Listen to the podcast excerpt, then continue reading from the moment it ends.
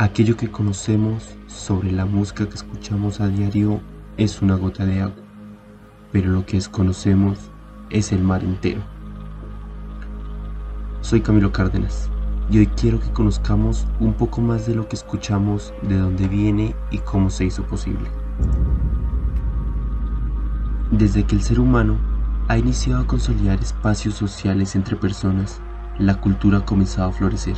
Los tejidos, las pinturas, las construcciones y por supuesto la música. En las primeras civilizaciones mesopotámicas se usaba el arpa para entretener a sus monarcas o alentar a sus guerreros. En la antigua Roma y la antigua Grecia se realizaban cantos para conmemorar a los dioses, igualmente para acompañar la poesía en la tragedia y en el drama. La iglesia primitiva trajo consigo el alabar y acompañar sus ritos con músicas y danzas, dando paso al canto gregoriano, que es un mensaje recitado para el culto mismo. En las épocas siguientes, la música se revolucionó y dejó de cantarse solo para dioses y para acompañar a sus guerreros.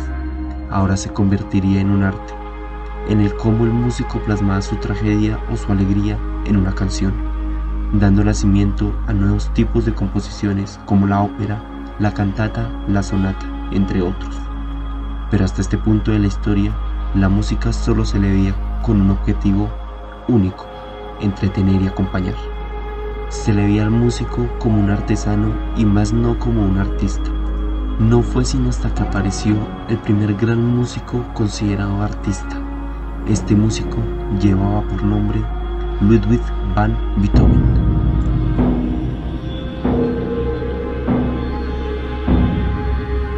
Ludwig van Beethoven nació en Bonn en el año de 1760. Nació una familia de músicos.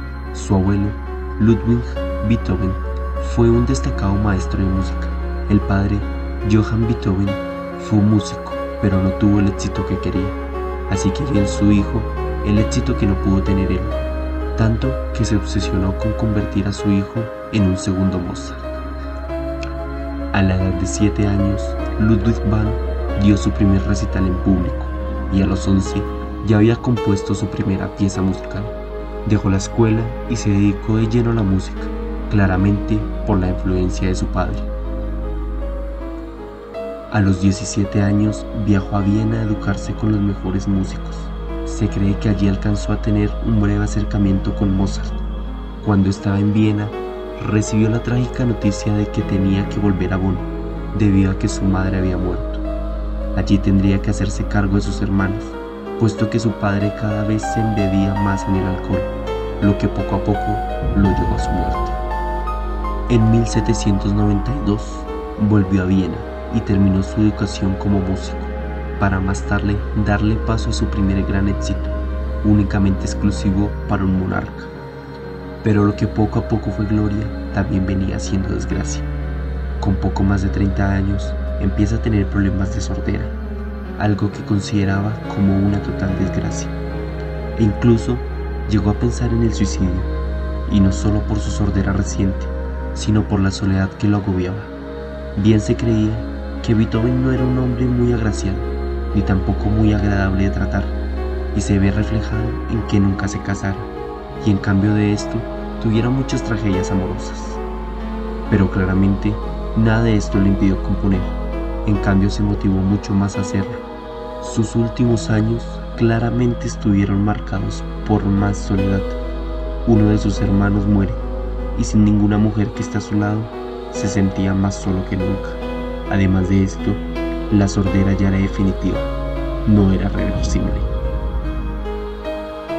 Pero aún así, Beethoven no dejaba de componer, llevándolo a componer sus obras más avanzadas e increíbles, entre ellas la famosa Novena Sinfonía de Beethoven.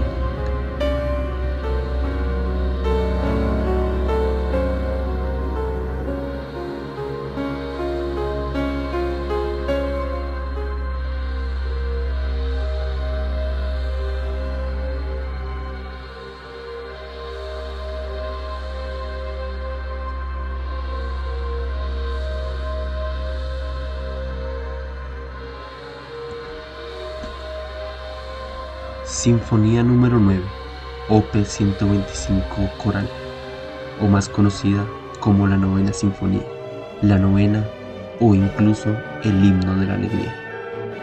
La sinfonía en sí está compuesta de cuatro movimientos. El último movimiento es el más conocido por la mayor parte del mundo. Pero, ¿de dónde viene esta composición? ¿De qué nace?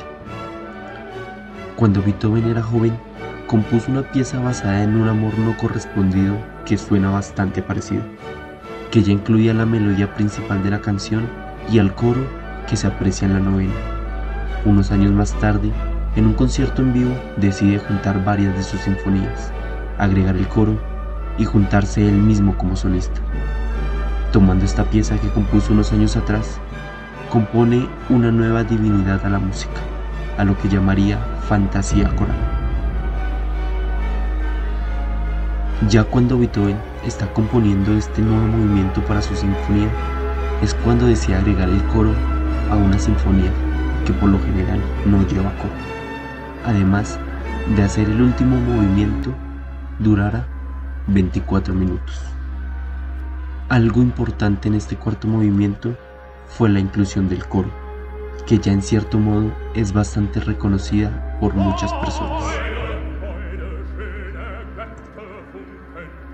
Este coro, este llamativo coro, viene de un poema bastante conocido para la época, Oda a la Alegría. Era tan conocido que muchos músicos de la época ya habían intentado ponerle música y recitar sin tanto éxito como lo tuvo Beethoven.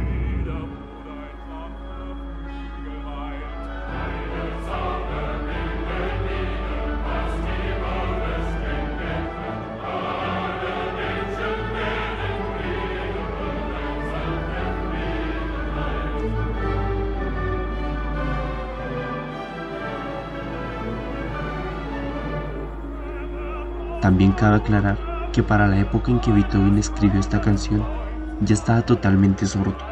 Se dice que cuando la tocó el día del estreno en el teatro, justo cuando terminó la sinfonía, todo el mundo en el teatro explotó de emoción y júbilo, aplaudiendo y alabando a Beethoven.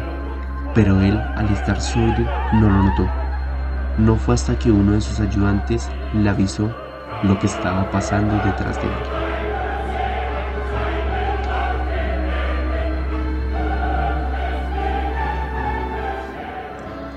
Esta canción ha llegado a ser tan importante que se considera una de las canciones reinas en la llamada música tonal, que son las canciones que escuchamos a diario.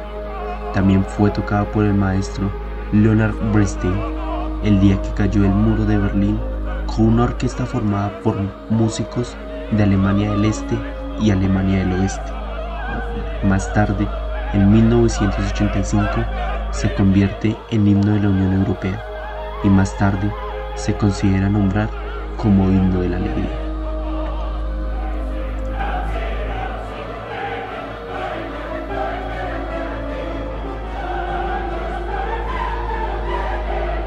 La novena marca un hito importante para la música.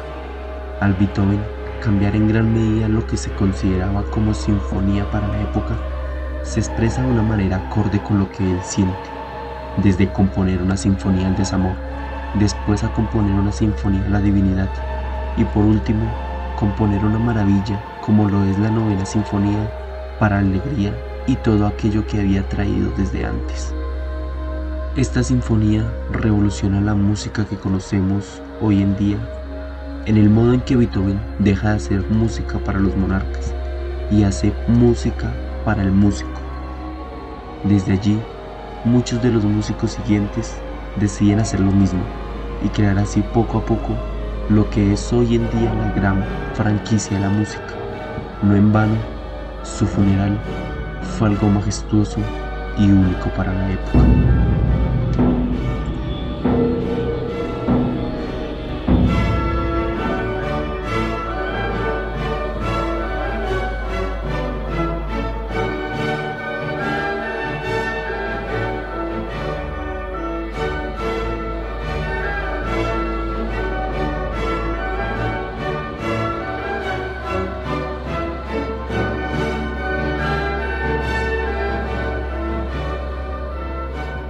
Mi existencia fue un viaje de sufrimiento hacia la alegría. Ludwig van Beethoven. Narración e investigación por Camilo Cárdenas. Muchas gracias.